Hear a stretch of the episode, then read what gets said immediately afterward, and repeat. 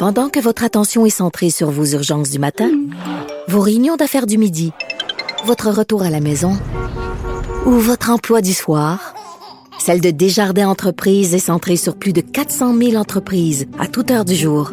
Grâce à notre connaissance des secteurs d'activité et à notre accompagnement spécialisé, nous aidons les entrepreneurs à relever chaque défi pour qu'ils puissent rester centrés sur ce qui compte, le développement de leur entreprise.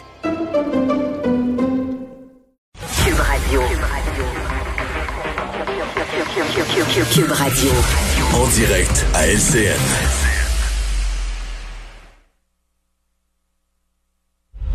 Salut Richard. Salut Jean-François. Alors, on voit les cas éclore dans plusieurs CHSLD, alors qu'on était plutôt épargnés à venir jusqu'il y a peut-être un mois ou deux. Là, euh, il y en a de plus en plus à travers le Québec. Et à travers ça, ben, Québec solidaire voulait que le gouvernement nationalise nos CHSLD. Ben c'est ça, parce que le fameux, le tristement célèbre CHSLD Heron à Dorval, finalement, Ouais. a fermé ses portes, qui était un des épicentres de la pandémie quasiment au pays, a fermé ses portes. Et là, euh, Québec solidaire dit pour ne pour pas que ça se répète, ce genre de choses-là, pour protéger nos personnes âgées, euh, ils ont demandé au gouvernement de, de ramener tous les CHSLD privés dans le giron du public, c'est-à-dire de nationaliser tous les CHSLD, parce que, Jean-François, quand l'État se mêle de quelque chose, ça marche. C'est tigidou. Non, mais je vous mets au défi. Nommez-moi un, un projet informatique du gouvernement qui n'a pas fonctionné. Hein? Un, rien qu'un, hein? C'est dur, hein? C'est dur. Regardez comment on paye bien les fonctionnaires fédéraux. Ils reçoivent leur chèque, pouf, de façon comme ça. Regardez notre système de santé. La bouffe gastronomique qu'on sert là-dedans, là. Tout le monde a un médecin de famille. Tu te promènes dans les corridors, il y a personne dans les corridors sur les civières. C'est propre, le personnel est souriant. Écoute, le gouvernement sait comment faire. Donc, il je, je- fais de l'ironie, bien sûr, parce que pour Québec solidaire, nationaliser, rendre public, c'est comme un, un- un médicament miracle. Je voudrais seulement souligner que euh, le CHSLD de Saint-Eusèbe à Joliette, où il y a vraiment des difficultés, beaucoup de problèmes, c'est, à moins que je ne ouais. m'abuse, c'est un, à moins que je ne m'abuse, c'est un CHSLD public.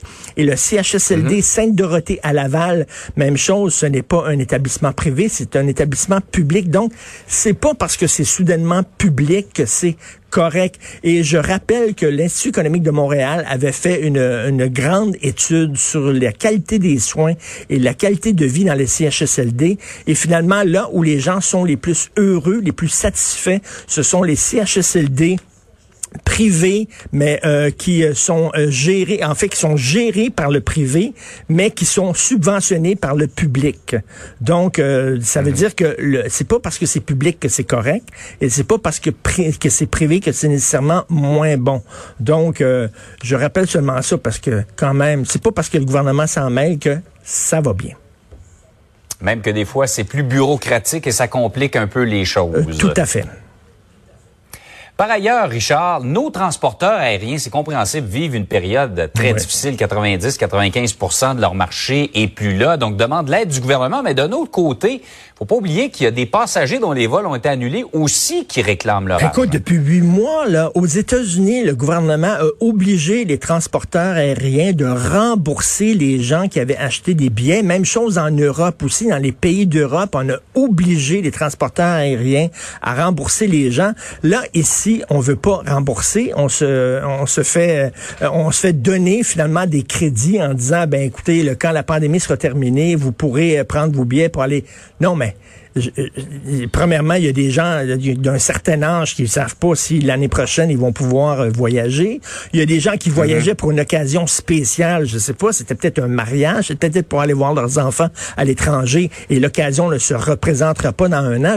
Pouvez-vous, s'il vous plaît, rembourser les gens? Ça fait des mois que les gens attendent. Il y a une pétition qui circule, 100 000 personnes qui l'ont signée.